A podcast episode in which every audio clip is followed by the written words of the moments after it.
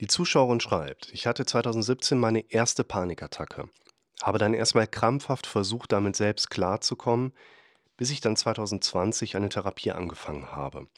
Nach den ersten Sitzungen hatte ich meine letzte Panikattacke. Seitdem geht es mir besser, ich kann alles machen und weiß mit vielem umzugehen. Meine Probleme beschränken sich auf Kleinigkeiten im Vergleich zu vorher, aber auch dies kann manchmal ziemlich anstrengend sein. Zum einen merke ich die Angst vor der Angst, primär beim Autofahren, auch wenn ich weiß, dass es nicht per se mit dem Autofahren an sich zusammenhängt. Trotzdem denke ich direkt, sobald ich eine längere Strecke vor mir habe, darüber nach und auch wenn ich durch Techniken immer gut ankomme, scheint dieser Lerneffekt nicht einzutreten. Der zweite Punkt wäre, dass ich seitdem sehr starke Empfindungen auf meinen Körper habe. Zum Beispiel spüre ich seit Monaten meinen Puls im Bauch. Dr. Google schließt hier natürlich direkt auf ein Aortenaneurysma. Ich bin so weit, dass dies keine Panik auslöst. Ich muss konstant darüber nachdenken und ein kleiner Teil in meinem Kopf glaubt, dass ich vielleicht doch recht habe. Es war ein sehr langer Text. Im Kern fehlt mir einfach nach all dem Fortschritt noch der Lerneffekt für das Vertrauen in meinen Körper oder auch das Verständnis für die Angst vor dem Tod und die Beziehung der Angst und dem Autofahren. Vielleicht habe ich da ein paar Tipps, die helfen können. Gehen wir gerne mal rein. Zunächst finde ich das sehr normal tatsächlich erstmal, dass zwischen dem ersten Auftreten von Paniksymptomen und dem Therapieanlauf hier mehr als drei Jahre vergehen. Das haben wir relativ oft, dass Betroffene erstmal für sich versuchen, damit zurechtzukommen. Das werden viele von euch ja auch bei sich selber dann auch kennen, weil warum solltet ihr sonst bei diesen Videos hier auch landen? Und das macht ja auch Sinn, ärztlich abgeklärt, meistens wird ja nichts gefunden, dann entsprechend auch zu schauen, okay, was ist es denn? Der Gang in eine Psychotherapie ist immer noch eine sehr große Hürde für viele Menschen.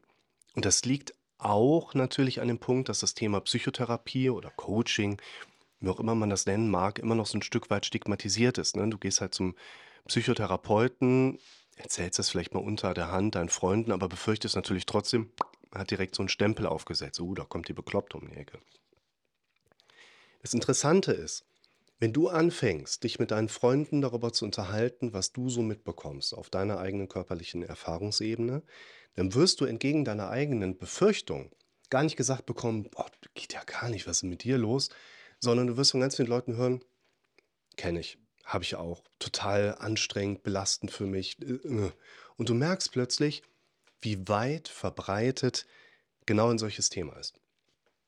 Also auch da ist es einerseits der Punkt, dass das Thema Therapie immer noch strange stigmatisiert ist, wo ich natürlich auch hier für euch versuche, mit diesen Videos so eine Art Brückenschluss zu finden, dass ihr eben die Zeit, bis ihr in eine Therapie kommt, mit den entsprechenden Videos hier überbrücken könnt. Viele der Inhalte, die ich euch hier gebe, sind letztlich auch therapieersetzend. Trotzdem solltet ihr natürlich für eure eigene Situation immer noch mal schauen Abklärung, Diagnostik, was genau sind die Hintergründe? Sollte man gegebenenfalls medikamentös auch mal was überlegen? Nur man muss ja erst mal auch einen Platz finden. Das heißt hier, dass 2020 eine Therapie anfängt, bedeutet in der Regel, dass mindestens 2019, vielleicht sogar 2018 sich die Zuschauerin hier auf die Warteliste hat setzen lassen. Ich habe die Tage sogar davon gehört, dass es mittlerweile Therapeuten gibt, die haben Wartelisten für ihre Wartelisten. Da muss man erst mal hinkommen. Und deshalb, gerade zu Beginn der Corona-Zeit, haben ganz viele bestehende Therapieplätze quasi gesagt, ähm, ich würde gern 'n Verlängerungsantrag stellen, weil hier bricht irgendwie gerade gefühlt die Welt um uns zusammen. Ich würde gern auf jeden Fall meinen Therapieplatz behalten. Und damit wurde es dann vergleichsweise noch schwerer natürlich, in ein solches therapeutisches Konstrukt mit reinzukommen. Das heißt, auch hier, das liest sich ja auch erstmal ganz gut. Nach den ersten Sitzungen hatte ich dann meine letztlich letzte Panikattacke. Das ist schon mal gut.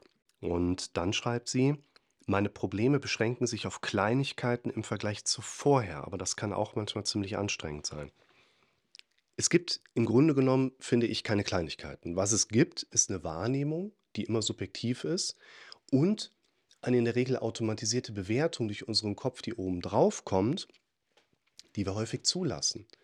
Und das ist eine typische Situation, was wir Menschen ganz gerne machen, nämlich immer in diesen Vergleich zu gehen. Beachtet hier nochmal, die meisten der Dinge, die du erlebst, erlebst du nicht, weil du sie aktiv alle so denkst und entsprechend auch handelst. Die meisten der Dinge, Bewertungen, Gedanken, Ideen, sind ein Produkt deines automatisch denkenden Gehirns. Und wenn dein Gehirn in den Vergleich geht, dann machst nicht du das, sondern dein automatisch denkendes Gehirn. Und auch mein Gehirn sagt, warum hat der mehr davon, warum hat die da mehr von? Ich stehe an der Skigondel, ah, äh, warum kommen die schneller rein als ich? Die Vergleichssituation ist sehr naheliegend, weil es für unsere Vorfahren scheinbar ein sehr produktiver Prozess war, das Überleben zu sichern. Dann bietet mein Kopf mir noch eine Bewertung obendrauf an. Boah, du vergleichst dich immer mit anderen, ey, du bist so, warum machst du das denn nur? Und solange du glaubst, dass du so über dich denkst, das ist das, was dein Gehirn dir anbietet und was du häufig stehen lässt und sich dadurch in deinem Kopf immer weiter eben auch einschleifen kann. Deshalb hier, es gibt keine Kleinigkeiten. Es gibt keine Wohlfahrtsprobleme oder Wohlstandsprobleme.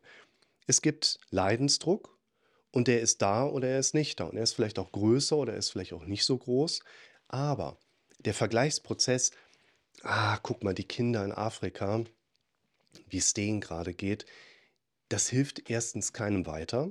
Zweitens sind wir damit in einer Vergleichssituation unterwegs, wo wir jetzt sagen, naja, wir wollen nicht von oben herab gucken, aber sich mit anderen vergleichen, oh, das erleben wir auch mal als belastend. Es sind keine Kleinigkeiten. Wir dürfen anfangen, das umzuformulieren. Es gibt Dinge, die dich belasten. Punkt. Bitte teile dich mit, welche Dinge belasten dich. Wir sprechen drüber, wir finden Lösungen, wir bauen aus Sorge Sorgfalt, wir finden Handlungsoptionen, wir finden Verständnis. Deshalb achtet darauf, mit welchen Schlüsselbegriffen dein Gehirn immer wieder deine Situation vielleicht beschreibt oder auch bewertet, um an diesen Punkten auch mal etwas zu hinterfragen. Und was sie auch schreibt, und das finde ich ganz spannend, es kommt eine hohe Erwartungsangst, gerade in Bezug auf das Autofahren. Es gibt in dem Sinne keine Angst vor dem Autofahren, an der du erkrankst und dann die Symptome bekommst. Was es aber natürlich gibt, ist, dass sich deine Problematik vor allen Dingen bei einer Sache zeigt.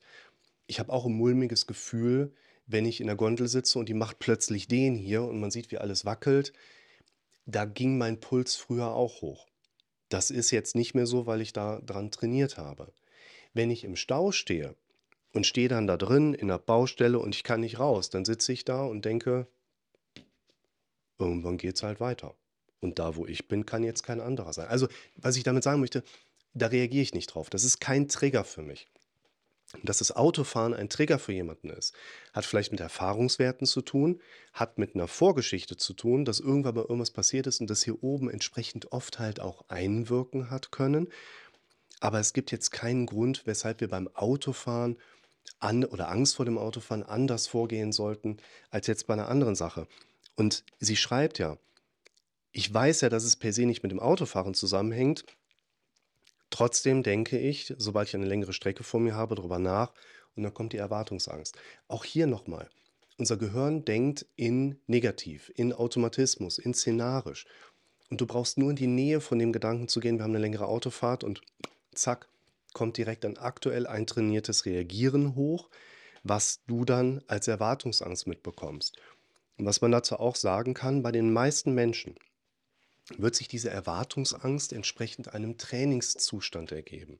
Das heißt, wir haben keine Krankheit, die wir heilen können, nicht durch Psychotherapie, nicht durch Tabletten, nicht durch einen Klinikaufenthalt, sondern wir können deine Situation anfangen umzutrainieren und diesen Trainingszustand zu verändern.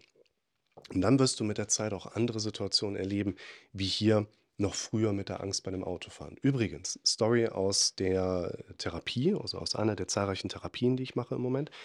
Ähm, junger Mann, ähnliche Symptomatik, Angst, Panik, Schwindel, Benommenheit, auch gerade vor allen Dingen beim Autofahren. Und da arbeiten wir seit längerer Zeit an der Hintergrundgeschichte. In der Hintergrundgeschichte spielt vor allen Dingen eine globalere Unzufriedenheit mit dem bestehenden Job eine große Rolle. Und es gibt aber auch Unsicherheiten. So, ja, glaubst du es wirklich, ist es der Job? Hm, ich bin morgens immer so müde und kaputt. Ich sage immer, du nimmst noch Medikamente, was nimmst du gleich nochmal ein? Ja, ich nehme morgens und abends eine Normalstandarddosis Opipram. Ich sage, du, das, wir greifen jetzt nicht in deine Medikation ein, aber Tipp von mir, du nimmst sie abends immer um wie viel Uhr? 21 Uhr, okay, nimm die doch mal um 20 Uhr und guck mal, was am nächsten Tag passiert. Nimm die doch mal um 19 Uhr und guck, was passiert. So diese eine Stunde, mit der kann man mal ein bisschen experimentieren. Und zack, merkt der Patient plötzlich, er morgens es fühlt sich anders an. Er hat eine Absprache mit seinem Psychiater, dann die Medikation verändert. Abends nimmt er nichts mehr ein. Zack, Tagesmüdigkeit erstmal weg. Und was man hier auch sagen muss, eine unangenehme Symptomsituation hat ja in der Regel trotzdem im Umfeld eines Menschen, im Leben eines Menschen, immer auch seine Wechselwirkungspunkte. Und ihm habe ich auch gesagt, wir wollen jetzt nicht zu tief reingehen. Wenn ich mit dir jetzt nur daran arbeite, dass du mit dem Autofahren kein Problem mehr hast, vielleicht wir sogar über die Schwelle kommen und du machst es total gerne, wirst du nicht anfangen, deinen Job zu mögen.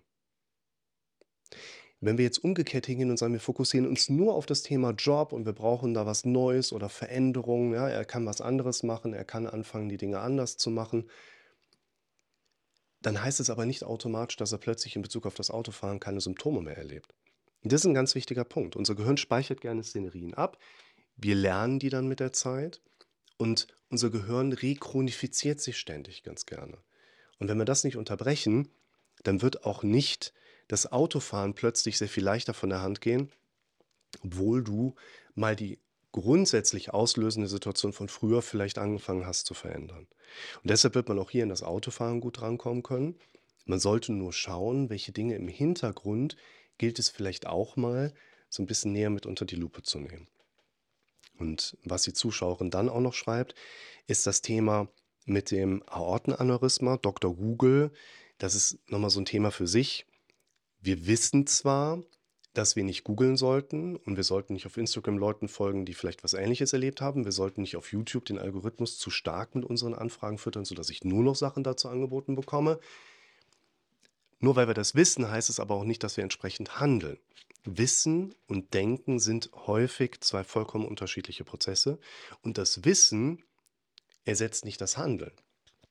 Das spielt einmal hier für die junge Frau eine Rolle, weil wir sagen müssen, dein Fixieren auf ein mögliches Aortenaneurysma ist wahrscheinlich eine Kombination aus, du erlebst ja Dinge in deinem Leben, Wahrnehmung, Introspektion, Puls, Dein Gehirn bietet dir an, Aortenaneurysma. Zack, kommt das Ganze immer wieder und immer wieder hoch. Und wir müssen diesen Zustand anfangen zu unterbrechen. Schaut euch das Video zum Thema chronische Zustände unterbrechen mal an. Das passt hier ganz gut zu. Und dieses Wissen versus Denken, übrigens auch ein Video, was ich euch mal unten verlinke, ist ja eigentlich die Hauptfrage von der Zuschauerin. Wie kriege ich den Lerneffekt hin? Und der Punkt ist der, unser Gehirn ist quasi immer im Lernprozess. Unser Gehirn filtert jeden Moment unzählig viele Dinge ab und versucht, die zu verarbeiten und zu übertragen. Die meisten Menschen erleben aber wenig Unterschied in ihrem Leben, weil die auch in einem sehr statischen Leben leben. Aber je mehr Veränderung, Unterschiedliches in deinem Leben ist, desto mehr wird dein Gehirn davon auch mehr und mehr in das bestehende System einbauen wollen. Das heißt, wenn du einen Lerneffekt haben willst, ob jetzt Vertrauen auf den Körper oder Verständnis oder die Beziehungen zu verstehen mit Angst und Autofahren, es geht bei dem Lerneffekt vor allen Dingen darum, dass unser Kopf oft genug entsprechende Informationen hat erleben müssen und eben nicht nur einmal erklärt bekommen hat, so ist es richtig. Wir glauben an das, was wir am häufigsten gehört haben und nicht unbedingt an das, was richtig ist. Deshalb auch hier Wissen versus Denken, das Video, was ich euch auch gerne verlinke. Da geht es eben genau darum, dass ich dir erklären kann, wie die Dinge ablaufen, warum sie so sind und warum sie sich noch nicht verändert haben. Das Entscheidende ist aber, dass du dann anfängst, mit diesen Erkenntnissen zu arbeiten. Also quasi jeden Tag immer wieder den sowieso ständig laufenden Lernprozess deines Kopfes immer wieder zu füttern und zwar mit den Dingen, die du in deinem Leben mehr glauben und erleben möchtest. Thank you.